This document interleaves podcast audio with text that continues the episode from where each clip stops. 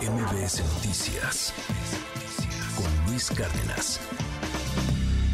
Ella fue la que me subió en brazos y me acercó a su cuerpo. Un gesto que apenas duró un segundo ha causado ya una gran controversia e indignación en España y en muchas partes del mundo, incluido México. Hablamos del beso en los labios sin consentimiento que Luis Rubiales, presidente de la Real Federación Española de Fútbol, plantó a la jugadora Jenny Hermoso durante la celebración del Mundial Femenil el pasado domingo 23 de agosto. En poco tiempo, la imagen dio la vuelta al mundo y fue entonces cuando Rubiales ofreció disculpas, una disculpa poco creíble y para muchos insuficiente, como lo señaló incluso el presidente del gobierno español, Pedro Sánchez. Nuestro país queda aún mucho camino por recorrer en materia de igualdad y de respeto y en esa equiparación de derechos entre las mujeres y los hombres. ¿no? Por eso, pues en fin, yo creo que lo que vimos fue un gesto inaceptable. Creo también que las disculpas que ha dado el señor Rubiales no son suficientes, hasta incluso yo creo que no son adecuadas.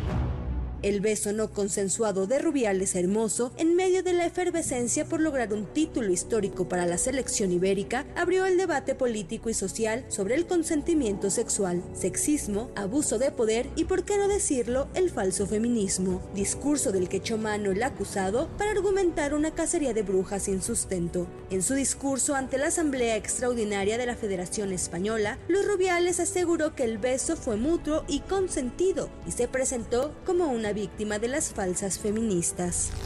Yo estoy diciendo la verdad hoy aquí. Hijas, aprenderlo, es una lección de vida. Vosotras sí sois feministas de verdad, no el falso feminismo que hay por ahí. El falso feminismo no busca la justicia, no busca la verdad, no le importan las personas. Lo repito, están preparando una ejecución para ponerse una medalla y decir que están avanzando.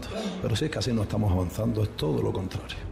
Desde el alto comisionado de derechos humanos de la ONU, Walter Turk, hasta políticos, ministros, presidentes de federaciones, directores técnicos, ciudadanos de a pie y sobre todo grupos feministas han mostrado su apoyo hermoso e insisten en la renuncia de Rubiales, pues aseguran que se trató de una agresión hacia la mayor goleadora española y jugadora del Club Pachuca en la liga de nuestro país, quien en un comunicado aseguró sentirse vulnerable y víctima de una agresión. Por lo anterior, la FIFA, el órgano rector del fútbol mundial, suspendió al directivo por un periodo de 90 días y le ordenó no contactar a la jugadora de 33 años. Pero el escándalo no quedó ahí. La Fiscalía Española abrió una investigación contra Luis Rubiales por agresión sexual. Seguimos pidiendo la dimisión del señor que, sin lugar a dudas, agredido a una mujer.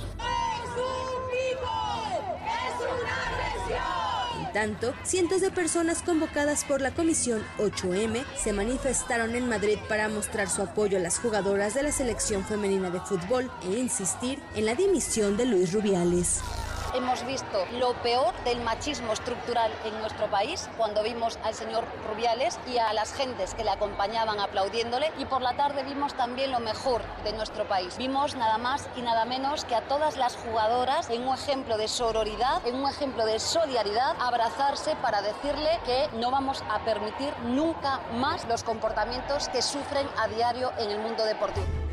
Mientras, un contraste. La madre de Luis Rubiales se trincheró en una iglesia y se declaró en huelga de hambre para exigir que termine el acoso hacia su hijo. Hasta hoy, Luis Rubiales insiste en su inocencia y para tratar de probarla, presentó un video en el que asegura se observa a Jenny Hermoso bromear sobre lo ocurrido. Sin embargo, el linchamiento mediático y los señalamientos continúan.